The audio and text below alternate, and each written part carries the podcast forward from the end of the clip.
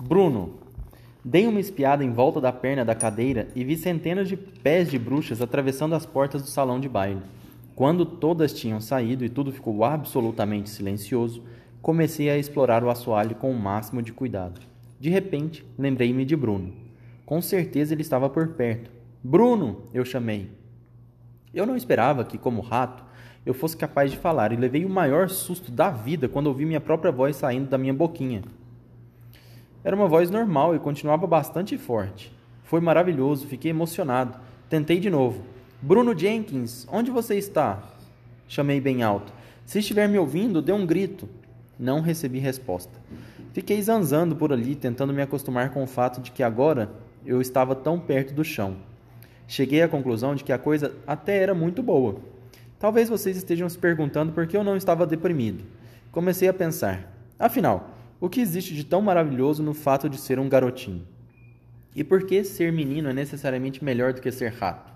Sei que os ratos são caçados e às vezes são envenenados ou caem em ratoeiras, mas às vezes meninos também morrem. Eles podem ser atropelados ou morrer de alguma doença terrível. Menino precisa ir à escola, rato não. Rato não precisa fazer provas. Rato não precisa se preocupar com dinheiro. Pelo que sei, os ratos só têm dois inimigos: os gatos e os seres humanos. Minha avó é um ser humano, mas tenho certeza de que ela vai me amar para sempre, seja eu o que for. E graças a Deus, ela nunca tem gatos. Quando os ratos crescem, eles não têm de ir para a guerra e lutar contra os outros ratos. Eu não tinha a menor dúvida de que os ratos gostam muito uns dos outros, e isso não acontece com as pessoas. É, disse eu a mim mesmo, não vejo nenhum mal em ser rato. Vocês iam gostar de ser rato ou não? Tanto faz? E você, Rafa? Hã? Não sei. Não sabe? Meu Deus. Enquanto eu pensava. Não, acho que não. Não, né? Eu também acho que não. Na verdade, eu tenho certeza que não. Por que não? Por que não? Pra começar, fala uma coisa que você gosta muito de fazer. Hum, brincar. Rato brinca do jeito que você gosta de brincar? Não. Começar. Enquanto eu pensava essas coisas, perambulando pelo assoalho do salão de baile, dei de cara com outro rato. Estava ali, bem quietinho, segurando um pedaço de pão nas patas dianteiras e mordiscando com grande satisfação. Só podia ser o Bruno. Olá, Bruno, disse eu. Ele me olhou fixamente por uns dois segundos e depois continuou a comer. O que foi que você encontrou? perguntei. Uma delas deixou cair, respondeu ele. É sanduíche de patê de peixe, bom demais. A voz dele também estava perfeitamente normal. Mesmo admitindo que Rato pudesse falar, qualquer um imaginaria que sua voz fosse fininha e estridente. Era muito engraçado ouvir a fo voz forte do Bruno saindo daquela gargantinha de rato. Escute aqui, Bruno, eu disse. Agora que nós viramos ratos, acho bom começarmos a pensar um pouco em nosso futuro. Ele começou, ele parou de comer e me olhou fixamente, com aqueles olhinhos pretos.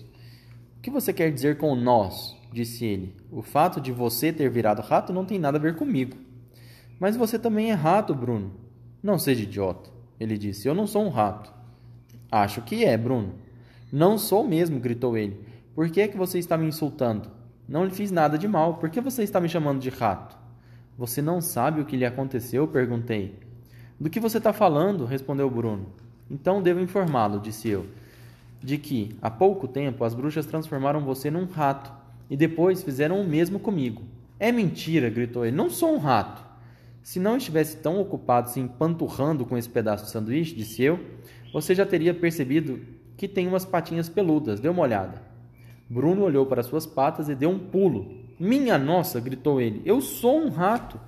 Espere só até meu pai ficar sabendo disso. Talvez ele ache que você melhorou, disse eu. Não quero ser rato, berrava o Bruno, pulando feito louco. Recuso-me a ser rato, sou Bruno Jenkins. Existem coisas piores do que ser rato, disse eu. A gente pode viver num buraco. Não quero viver num buraco, gritou Bruno. E a gente pode subir até a dispensa toda noite, disse eu, para se regalar com pacotes de uva passa, cornflakes, biscoitos de chocolate tudo o que houver. Rato pode passar a noite inteira comendo, até se empanturrar. Até que é uma boa ideia, disse Bruno, animando-se um pouco. Mas como é que eu vou abrir a porta da geladeira para pegar o frango e a sobra do jantar? Eu fazia isso todas as noites na minha casa. Quem sabe o seu rico paizinho não compra uma geladeira de ratos só para você, respondi. Uma geladeira que você consiga abrir.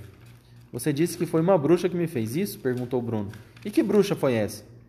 Aquela que ontem lhe deu uma barra de chocolate no saguão do hotel, expliquei. Não está lembrado? Que vaca imunda, berrou ela.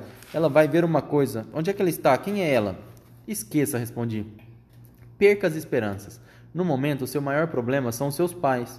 Como é que eles vão encarar tudo isso? Será que vão tratá-lo com bondade e amor? Bruno ficou pensativo por um instante. Tenho a impressão de que meu pai vai ficar um pouco chocado, ele disse. E sua mãe? Ela tem pavor de ratos, disse Bruno. Então você está diante de um bom problema, não acha?